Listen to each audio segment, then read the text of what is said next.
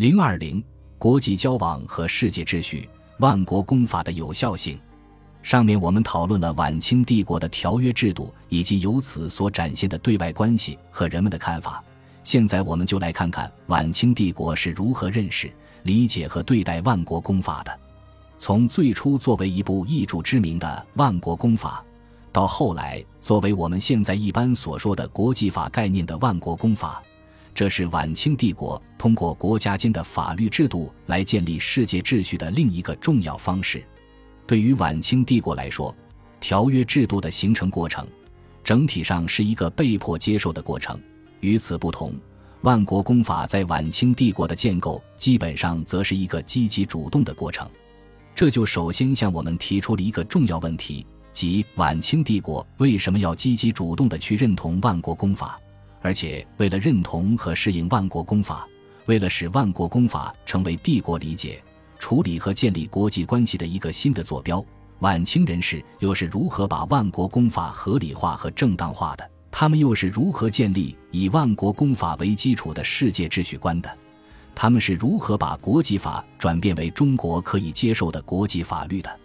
如同在任何一个国家中都需要法律一样。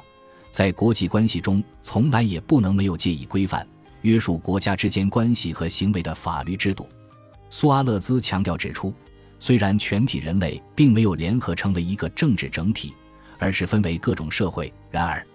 为了使这些社会能彼此互助以及彼此在正义和和平中存在下去，而这是为了普遍的幸福所必须的，就必须按照相互的条约和协定。遵守某些对他们全体共同的规范，而这就是国际法。欧洲近代以来的国际法律制度也是源于需要，它是欧洲近代以来国际关系，特别是新兴民族国家之间关系演变的产物。但当欧洲从19世纪开始强化与中国的国际交往时，他们之间并没有共同可以接受和遵守的国际法，这就产生了一个问题，即这种交往如何展开。又如何规范和约束彼此的行为？根据已有的讨论，我们知道，欧洲世界在19世纪40年代以前一直接受、默认由中国主导的宗藩世界或华夷天下秩序及其制度安排，但他们实际上一直又想突破这一体系和制度。鸦片战争对中国和欧洲世界来说都是双边或多极关系的转折点。这个转折点对欧洲国家来说，既是走向他们所声称的改变中国宗藩体系对他们的不公平、不公正待遇的过程，又是他们把国际交往的不公正和不平等强加给中国的过程。为了改变他们认为的中国以往对他们的不公正和不平等待遇，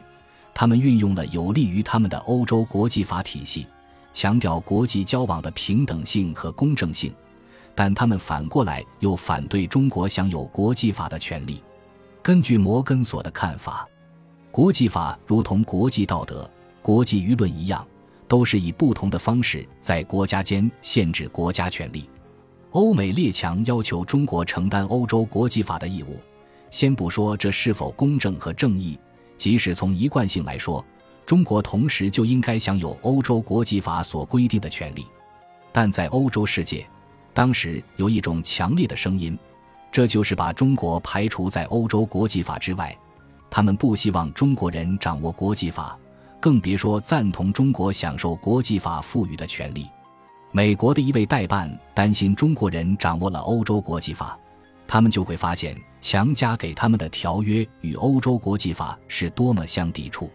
法国代办普安臣对中国拥有国际法知识完全持敌视态度。他甚至声称要找出把欧洲国际法引入中国的罪魁祸首，并杀死他。是谁让中国人看到国际法的？杀死他，勒死他，他将使我们得到无限制的麻烦。很显然，殖民主义者在欧洲之外根本不打算遵守欧洲的国际法，他们只想无限地扩大他们自己的权利，谋取自己的特权和利益，把不平等和不公正强加给中国。济南 E.V.G.Kirnan 比较客观地指出，德国公使巴兰德公然自称其座右铭为“中国的困难乃是所有外国的机会”。这个信条大体上也为所有西方国家所奉行。殖民主义者还以基督教文明为标准为他们的这种行为辩护。在他们看来，欧洲国际法既然是欧洲基督教文明的产物，把国际法的适用范围限制在欧洲的体系之内，把中国排除在国际法的范围之外，就是合理的。常被引用的顾盛的一段话。典型的代表了欧美列强如何看待中国与国际法关系的立场。符合我们的国际法的那些东西，似乎在中国都没有得到承认和理解。我是怀着已经形成的这样的总的信念进入中国的。合众国不应该在任何情况下承认任何外国对合众国的任何公民的生命和自由的裁判权。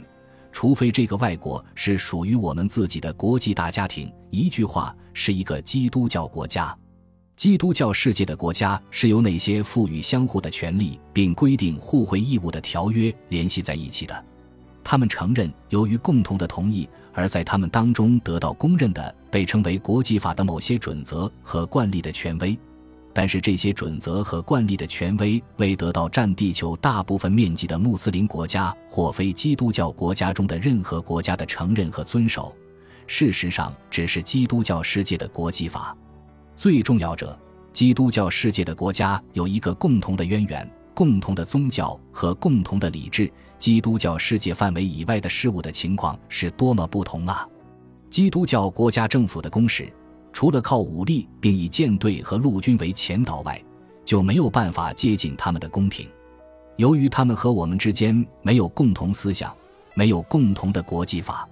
没有相互的调停，只是在当前这一代条约，其中大多数是靠武力或恐怖强加给他们的，才开始将众多的穆斯林和异教徒的政府列入与基督教世界进行初期的和平交往的状态。欧洲国家津津乐道的权势平衡和利益一致，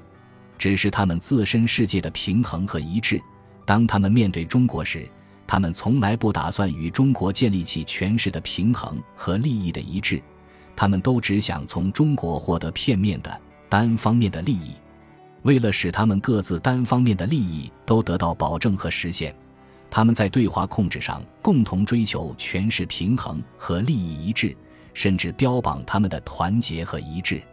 正如纪南所指出的那样，八十年代以前，外交团在对付其住在的落后国家时是采取共同行动的，这可以以日本为典型。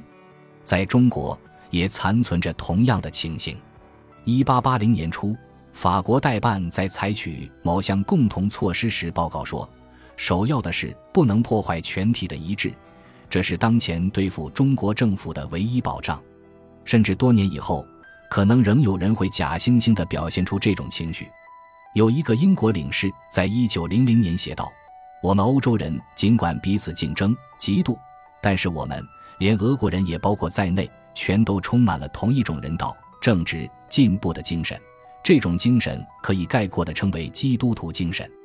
清末美国提出的门户开放政策与列强划分各自在华的势力范围，而对中国进行的瓜分，就是列强保持和建立他们对华势力均衡和利益共享的典型反应。尽管马汉 （E.T. Mahan） 把门户开放解释得非常动听，尽管列强都想更多地控制中国，特别是北方的俄国和东洋的日本，决定中外这种彼此消长的国际权利和义务的。最终是权力和武力，通过武力不断尝到甜头和达到目的的列强，一旦稍不如愿，就动用他们的武力。唯利是图的在华商人常常是武力的声嘶力竭的鼓噪者，他们的哲学可以用下面这句话来概括，那就是旧的炮舰政策最最好，而且到最后会获得中国人自己的称赞。这一方面的人告诉我们，事实是。中国人像所有的东方民族一样，只有炫耀武力才能使他们慑服。只要我们时常鞭打他们，他们就会对我们尊敬。征服者所信奉的炮舰政策使中国束手无策。当中国人士意识到老帝国的武力无法抵御列强的进攻时，他们当下唯一的选择就是接受不平等条约。但哪一个国家会甘心被任意摆布呢？中国人士开始寻求欧洲国际法的保护，这是他们逐渐热心并认同万国公法的基本动机。前面我们已经谈到，他们认为中国受到不平等条约的待遇的一个原因就是中国人不了解国际法，自然更不可能运用国际法来维护国家的利益。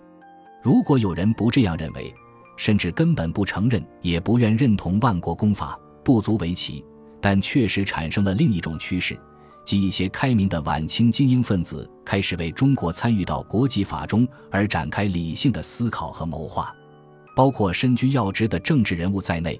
不少人越来越相信中国需要国际法，认为中国不能自外于国际法。